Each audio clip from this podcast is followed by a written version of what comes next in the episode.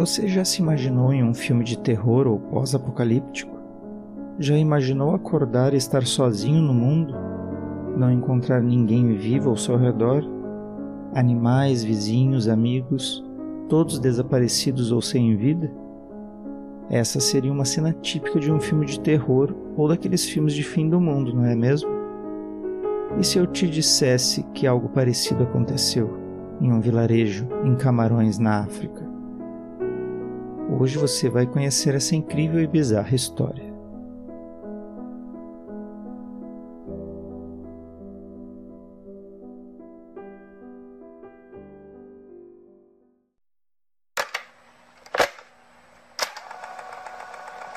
Olá, meu nome é Guilherme Galvão e esse é mais um episódio do Funil de Histórias.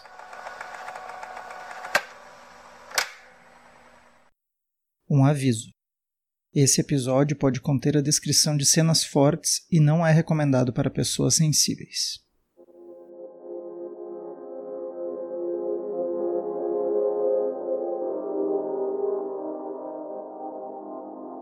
Quando os pesquisadores chegaram ao povoado de Nios, o silêncio era quase absoluto. Eles viam pequenas casas de barro no vilarejo, mas não viam ninguém.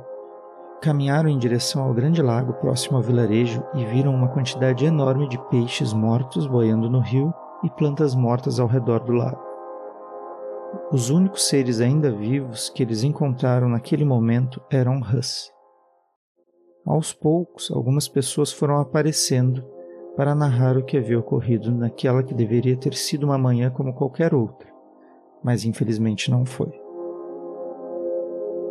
no dia 21 de agosto de 1986, um vilarejo no noroeste de Camarões viveu um cenário de filme de terror. Os moradores, ao despertarem naquela manhã, descobriram que muitos de seus vizinhos, amigos e familiares estavam mortos. Assim, sem nenhuma explicação. Era como se todos tivessem morrido subitamente durante a noite, uns dormindo e outros nas ruas o número total de mortos nos vilarejos próximos ao Lago Nios foi de 1.746 pessoas, além de 3,5 mil cabeças de gado. A única coisa que parecia ligar todas essas pessoas e animais era aquele lago. Antes desse dia, o Lago Nios era um belíssimo lago, com águas azuis, cristalinas, cheio de vida e muito utilizado pelos moradores locais mas no dia 21 de agosto de 1986 ele estava marrom avermelhado e com suas margens destruídas. Parecia que ondas fortes haviam surgido no meio do lago e destruído seu entorno. Mas qual a relação entre as mortes ocorridas naquele local e o estado do lago? Era isso que muitos pesquisadores estavam tentando entender. Primeiras investigações foram a respeito da causa das mortes. A primeira hipótese levantada foi que gases vulcânicos liberados em uma erupção poderiam ser a causa. No entanto, não houve registros de erupção nem relatos de explosões durante a noite. Essa hipótese acabou sendo então descartada, pois não havia como gases vulcânicos surgirem sem uma erupção vulcânica próxima. O que deixava os cientistas e investigadores mais estupefatos era a falta de sinais do que poderia ter acontecido. Não havia explosão, não havia devastação no local, não havia casas destruídas e nem terreno remexido. Nada estava diferente no local a não ser o lago. Foi então que um dos sobreviventes deu um testemunho que jogou luz sobre a investigação.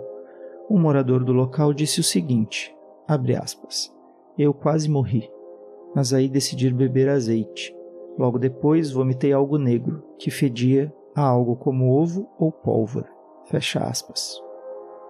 Em um primeiro momento, os cientistas pensaram em intoxicação por enxofre, que possui um cheiro forte e ruim, mas as análises de água do lago e das plantas ao redor não mostraram essa substância presente, mas que teria ocorrido uma alta exposição de CO2 naquele local.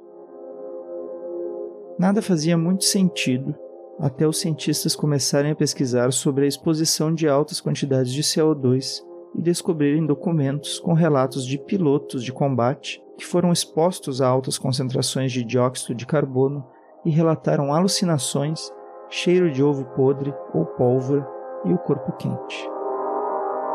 Foi então que o relato daquele sobrevivente fez mais sentido. Tudo indicava para uma grande intoxicação de dióxido de carbono nos arredores do lago Neon. Mas como isso poderia ter acontecido? Aparentemente, ao longo dos anos, foi se formando um depósito de CO2 no fundo do lago.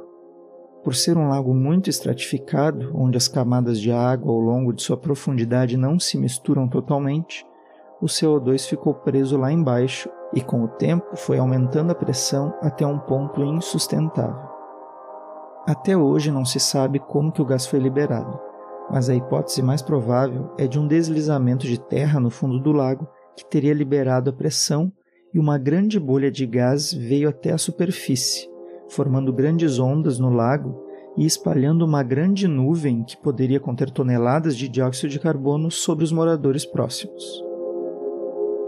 Após o incidente, sobreviver ou morrer foi quase uma questão de sorte. Alguns sobreviventes acordaram ao lado de pessoas mortas. Cada organismo reagiu de forma diferente. O caso do Lago Nils foi um acontecimento muito raro e extraordinário, conhecido como erupção límnica, que acabou em uma grande tragédia. Um fato que ninguém gostaria de presenciar e que torcemos para que não se repita jamais.